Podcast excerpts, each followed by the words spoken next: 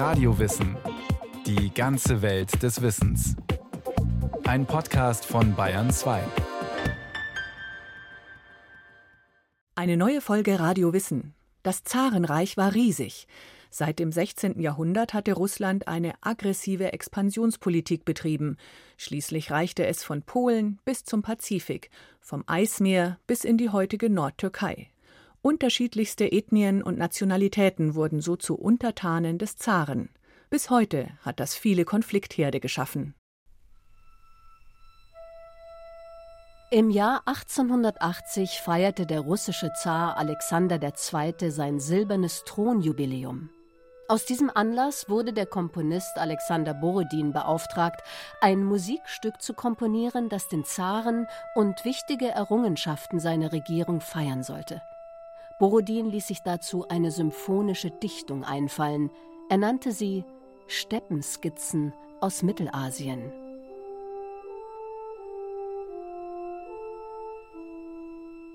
Borodins Musik beschwört die unendliche Weite der Steppe herauf, die flirrende Hitze, die Eintönigkeit. In dieser Ödnis erklingt eine Melodie, ein russisches Thema, einer orthodoxen Hymne gleich, dieses Thema, so beschrieb es Borodin, sollte russische Truppen darstellen. Dann Getrappel von Kamelen. Eine Karawane nähert sich.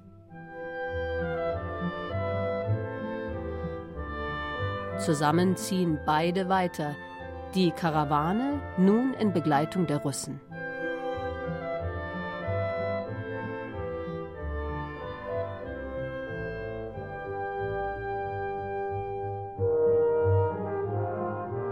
Borodin beschrieb in seiner Musik das außenpolitische Programm des Zaren. Unter Alexander II. griff das russische Reich weit nach Osten aus und brachte mit dem Emirat von Buchara, dem Khanat von Chiva und dem Khanat von Kokand ganz Mittelasien unter seine Kontrolle. Es war der letzte große Schritt in einer Jahrhunderte währenden Expansion. Seit dem frühen 16. Jahrhundert hatte das russische Reich sich mit einer aggressiven Expansionspolitik in alle Himmelsrichtungen ausgedehnt. Nun reichte es von Polen bis Alaska, von Finnland bis an die Südküste des Schwarzen Meeres und an die Grenze Afghanistans. Mit dieser Expansion kamen zahlreiche Bevölkerungen unter die Herrschaft der Zaren, die in ihren Sprachen, Religionen und Lebensformen äußerst unterschiedlich waren. Den ersten Schritt zu einem Vielvölkerstaat machte Zar Iwan der Schreckliche. Er eroberte im Jahr 1552 mit einem großen Heer die Stadt Kasan an der Wolga. Das Khanat von Kasan war ein souveränes Staatswesen mit dem Islam als Staatsreligion. Vier Jahre später unterwarf Zar Iwan auch das Khanat von Astrachan und danach erfolgte eine rasche Expansion nach Osten. Damit trat das russische Reich das Erbe des mongolischen Reiches an, machte sich die euroasiatischen Territorien untertan, die schon seit dem 13. Jahrhundert von Mongolen beherrscht worden waren. Bis sozusagen Mitte des 17. Jahrhunderts, da ist das Moskauer Reich schon am Pazifik angelangt. Und der Grund liegt darin, dass wir zwar in Kasan und Astrachan noch größere Herrschaftsverbände haben, weiter im Osten, in den westsibirischen, mittel-ostsibirischen Gebieten, wir aber nur kleinere Herrschaftsordnungen haben. Und es relativ schnell gelang, diese militärisch zu schlagen und die Bevölkerung auch gewaltsam einzuverleiben. Sodass wir zwar einen sehr schnellen Expansionsprozess haben, es ist ein, ein Riesengebiet bis zum Pazifik, also einen schnellen Expansionsprozess haben, dann auch Festungen gegründet werden, aber de facto kann Herrschaft nur sehr eingeschränkt ausgeübt werden, weil diese Festungen sozusagen Inseln in einem großen Meer sind. Guido Hausmann ist Professor für Geschichte Ost- und Südosteuropas an der Universität Regensburg. Dass diese eher lose Herrschaftsstruktur überhaupt funktionierte, lag in dem Selbstverständnis des Zarenreiches als Imperium, wie Professor Hausmann erläutert. Das bedeutet, dass die Loyalität zum Herrscher entscheidend ist, dass nicht es um sprachliche Assimilierung geht, dass es auch nur partiell um Übertritt, um Konversion geht, also zur orthodoxen Kirche. Loyalität ist das Entscheidende, das heißt, Abgaben werden eingefordert, politische Loyalität und zunächst nicht mehr. Und die staatliche Ordnung bleibt auch sehr rudimentär. Das kann das Moskauer Reich nicht leisten und will es auch gar nicht. Ein entscheidender Schachzug in der Beherrschung der neu eroberten Gebiete war die sogenannte Kooptierung. Angehörige der Elite des eroberten Landes wurden in die Herrschaftsstruktur des russischen Reiches übernommen. Zunächst war es für das Zentrum recht einfach, die Eliten ins Reich zu integrieren. Und damit meinen wir in der Regel die militärischen Führer, die politischen Führer, die indigene adlige Elite, können wir sagen, weil die kooptiert wurde. Mit den Eliten sollte auch die breite Bevölkerung gewonnen bzw. kontrolliert werden. Hier verfolgte das Russische Reich zunächst eine recht pragmatische Linie. Man schaut einfach in der Tradition imperialer Politik darauf, dass man Gebiete urbar macht, dass man sozusagen sie dann auch eine gewinnbringende Ökonomie aufbaut, dass man Loyalität hat gegenüber der zarischen Ordnung und ist noch relativ wenig daran interessiert, sie zu russifizieren. Das heißt, die russische Sprache in Verwaltung, vor allem in Schulen, durchzusetzen. Man hat nur ein relativ geringes Interesse an Konversionen in die orthodoxe Kirche. Die Nachfolger Iwans des Schrecklichen setzten die Expansionspolitik bis ins späte 19. Jahrhundert fort. Nach der Eroberung Sibiriens erfolgte unter Peter dem Großen zu Beginn des 18. Jahrhunderts der Vorstoß an die Ostsee, wobei das Baltikum unter russische Herrschaft kam. Unter Katharina der Großen in der zweiten Hälfte des 18. Jahrhunderts wurden die Steppengebiete nördlich des Schwarzen Meeres, die Krimhalbinsel, die Kasachensteppe und der Nordkaukasus erobert. Auch nach Westen griff das russische Reich in Katharinas Regierungszeit aus. In den Teilungen Polens nahm es sich Weißrussland, Teile der Ukraine und Litauen. Zu Beginn des 19. Jahrhunderts wurden Finnland, Kongresspolen und Bessarabien dem Zarenreich einverleibt. Die Expansion nach Westen endete damit. Doch während des ganzen 19. Jahrhunderts griff das Zarenreich weiter nach Süden und Osten aus, eroberte riesige Territorien in Alaska, dem Amurgebiet, der Mandschurei, dem Kaukasus und zuletzt eben Mittelasien. Fast überall stießen die russischen Heere auf Widerstand. Es gibt Berichte über Gegenwehr, über Aufstände, Sabotage, Verweigerung. Je besser strukturiert eine Bevölkerungsgruppe war, desto schwieriger war es für die Zaren, ihre Herrschaft durchzusetzen. Besonders blutig verlief dieser Prozess im Nordkaukasus, wie wir wissen. Das Beispiel sind die Tschetschenen, Inguschen und andere Bevölkerungsgruppen, die den Vorteil des geografischen Wissens hatten, der Zerklüftung der Region, sich hier gut bewegen konnten, die auch militärisch hochorganisiert gewesen sind, wo es eben auch den religiösen Gegensatz gegeben hat. Und hier wurde massive militärische Gewalt ausgeübt, um sie unterzuordnen. Und in Europa war es 1848, wurde Russland zum Gespött weil sich Tschetschenen und Inguschen so lange gegen dieses große Zarenreich wehren konnten.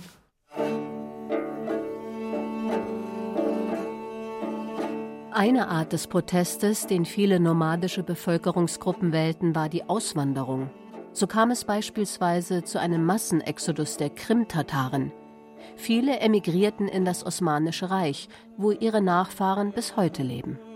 Mit der massiven Expansion des Reiches kamen also sehr unterschiedliche Menschen unter die Herrschaft der Zaren. Allein was die Religion anbetraf. Vier Weltreligionen in ihren unterschiedlichen Spielarten und zahlreiche ethnische Religionen wurden im Zarenreich praktiziert. In Sibirien waren indigene Völker wie die Ewienken beheimatet, die traditionell von Jagd, Fischfang und Rentierzucht lebten.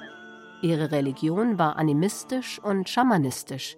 Das Wort Schamane stammt aus der evjenkischen Sprache.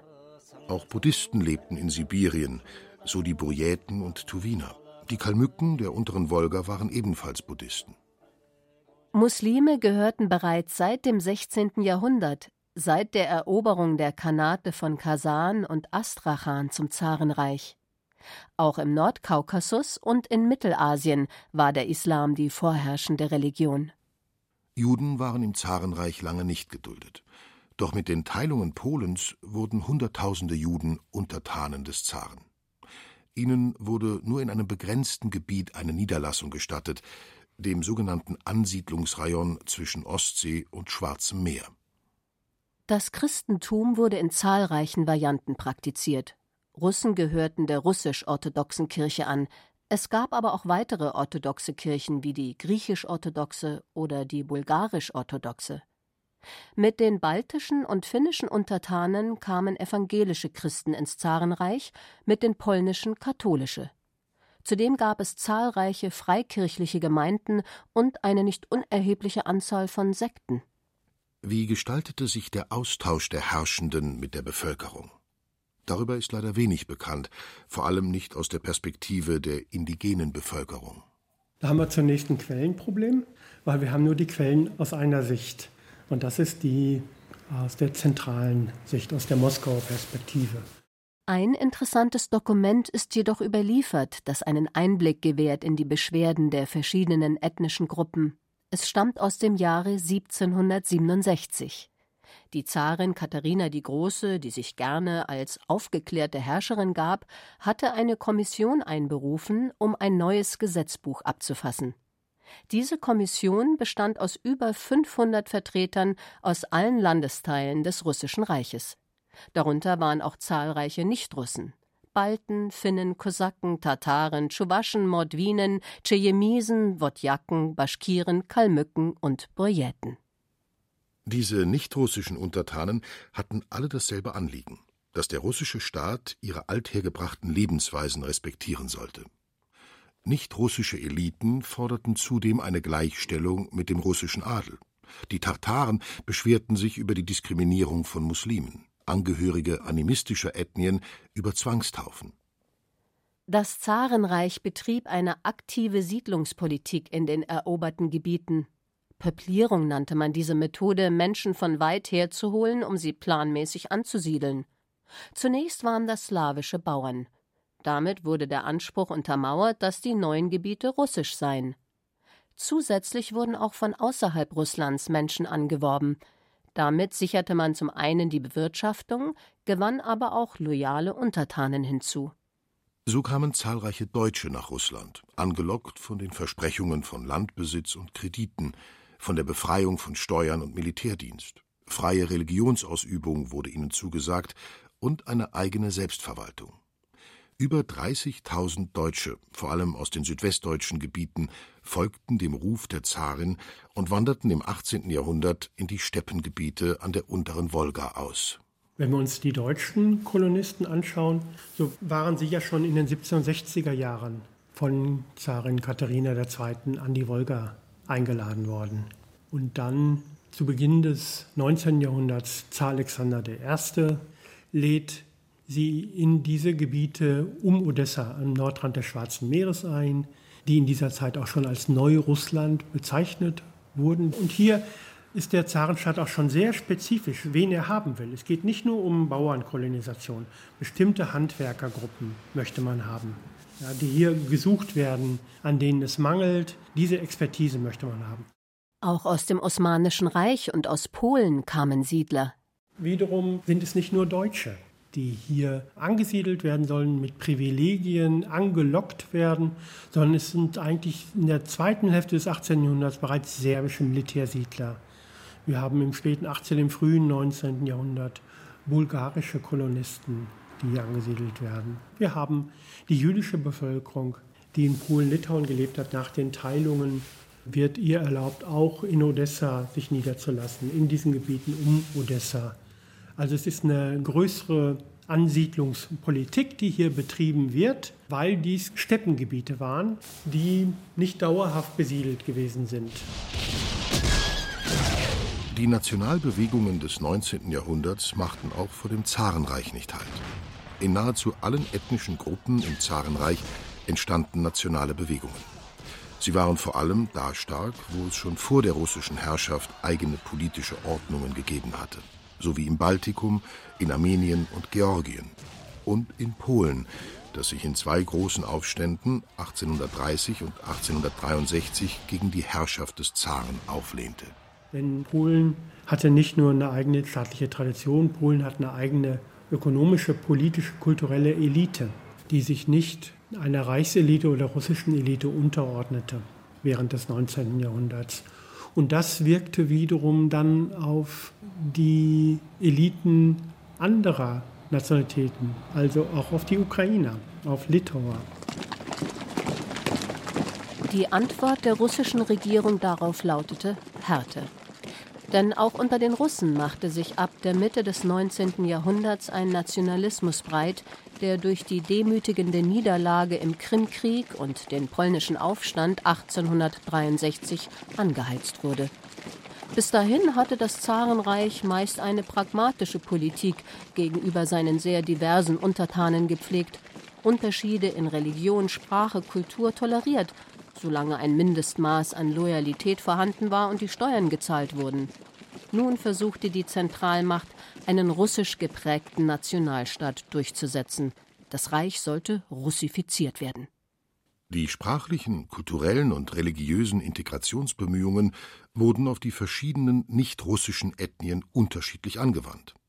Am härtesten traf es die Ukrainer und die Weißrussen, deren Streben nach nationaler Unabhängigkeit als Anmaßung empfunden wurde. Denn man betrachtete sie lediglich als eine Art regionaler Untergruppe der Russen.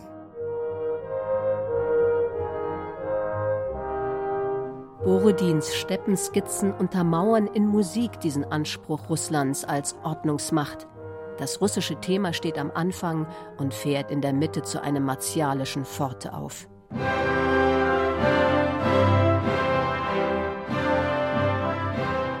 Die Steppe wird musikalisch russifiziert, die Karawane von russischen Truppen untergehakt. Und als die Karawane schon längst weitergezogen ist, liegt immer noch die russische Melodie über der Steppe. Mit dem Ersten Weltkrieg und der Oktoberrevolution brach das Zarenreich zusammen. Sowjetrussland musste die westlichen Gebiete von Finnland bis zum Kaukasus abtreten und die Unabhängigkeit der Ukraine anerkennen. Für die vielen Nichtrussen gab es eine Zeit des Aufatmens, eine Art goldene Zwanziger Jahre, in denen auf indigene kulturelle Wünsche und Interessen eingegangen wurde, ihnen Autonomie zugestanden wurde. Professor Guido Hausmann die Bolschewiki haben sehr früh die Nationalitätenfrage als sehr zentral angesehen und Lenin ist auch den Nationalitäten entgegengekommen, weil sozusagen auch die Sowjetunion als zusammengesetzter Staat gesehen werden kann der die Nationalitäten ja zumindest formal anerkannt hat und ihnen administrativen Rang gegeben hat. Doch dieser Völkerfrühling währte nicht lange. Die goldenen Zwanziger waren 1929 vorbei, als unter Stalin eine brutale Repression anbrach, die vor allem die Nichtrussen hart traf. Durch die Zwangskollektivierung der Landwirtschaft wurde die bäuerliche Mittel- und Oberschicht der Ukrainer und der Wolgadeutschen vernichtet. Die Nomaden Mittelasiens wurden zur Sesshaftigkeit gezwungen. Sie wehrten sich verzweifelt, indem sie ihr Vieh abschlachteten, was eine Hungersnot zur Folge hatte. Viele flohen nach China. Massenweise wurden ganze Nationalitäten deportiert. Koreaner, Polen, Deutsche, Kalmücken, nordkaukasische Ethnien wie die Inguschen und Tschetschenen, Krimtataren und die georgischen Mescheten. Sie wurden in Viehwaggons zur Zwangsarbeit nach Asien verfrachtet. Viele kamen dabei ums Leben. Durch eine massive Russifizierung wurden Nationalsprachen zurückgedrängt, traditionelle Lebensweisen, Sprachen, Kulturen und Religionen unterdrückt. Selbst die Schriften wurden vereinheitlicht. Überall musste die kyrillische Schrift verwendet werden. Erst nach Stalins Tod kam es zu zögerlichen Rehabilitationen. Doch die Nationalitätenpolitik der Sowjetunion war ein Auf und Ab bot wenig zuverlässige Perspektiven. Dabei stellten die nicht-russischen Ethnien und Nationalitäten knapp die Hälfte der Bevölkerung. In der letzten Volkszählung 1989 wurden 128 Nationalitäten gezählt. Nach wie vor nutzten viele Minderheiten die Migration als Ausweg. So reisten nach 1989 mehr als zwei Millionen Russlanddeutsche in die Bundesrepublik aus. Eine Million Juden emigrierte nach Israel. Erst zu dieser Zeit, mit dem Zerfall der Sowjetunion, wurde dem Westen bewusst, wie multiethnisch dieser Staat war. Hatte man doch die Sowjetunion wie auch Russland als einen russischen Nationalstaat betrachtet. Hinter dem eisernen Vorhang, so die allgemeine Vermutung, sprachen alle Russisch oder allenfalls eine andere slawische Sprache. Doch nach 1989 begriff man, auch durch die zahlreichen immer wieder aufbrechenden Konflikte, wie heterogen dieser Staat war. Haben diese Konflikte ihre Wurzeln in der Zeit der Unterdrückung? Ich würde doch auch darauf schauen, gibt es soziale Gründe ökonomische Gründe, die hier auch eine Rolle spielen oder andere Gründe. Aber sozusagen, sie sind häufig national aufgeladen. Und diese nationale Aufladung, die ist relativ einfach möglich. Und das hängt mit traumatischen Erfahrungen zusammen. Wir können von verzögerter Nationsbildung vielleicht sprechen. Das hängt damit zusammen, ja, dass es hier 1917, 18 nicht zu einer stabilen, dauerhaften Nationalstaatsgründung gekommen ist, wie in Ostmitteleuropa. Polen, die baltischen Staaten, Tschechoslowakei. Hier weiter im Osten haben wir nur die Form von doch sehr abhängigen Unionsrepubliken. Ja? Und ich glaube, dass hier traumatische Erfahrungen bis heute nachwirken. Und mit diesem Erbe, so Professor Guido Hausmann, wird noch eine Zeit lang zu rechnen sein.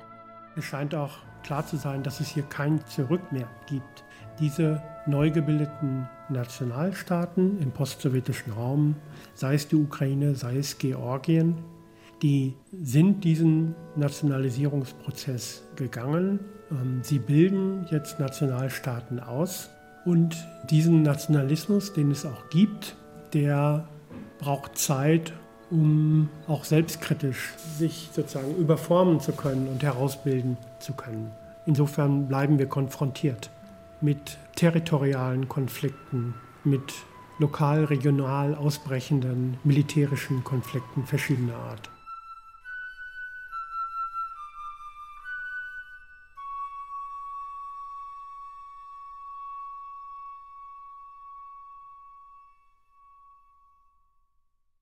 Das war Radio Wissen, ein Podcast von Bayern 2. Autorin Julia Devlin, Regie Frank Heilbach. Technik Christiane Gerhäuser-Kamp.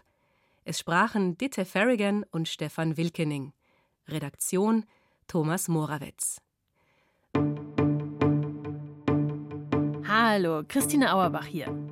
Wenn Ihnen dieser Podcast gefallen hat, dann gefällt Ihnen vielleicht auch mein Podcast, der Kanzlercast. The proof of the pudding is the eating. Zum Schluss werden uns die Menschen fragen, geht es Deutschland in einigen Jahren besser als heute? Darin erzählen wir die Geschichten aller Kanzler der Bundesrepublik Deutschland und warum sie bis heute wichtig sind. Wie kam es zu dieser Entwicklung? Von Adenauer bis Merkel.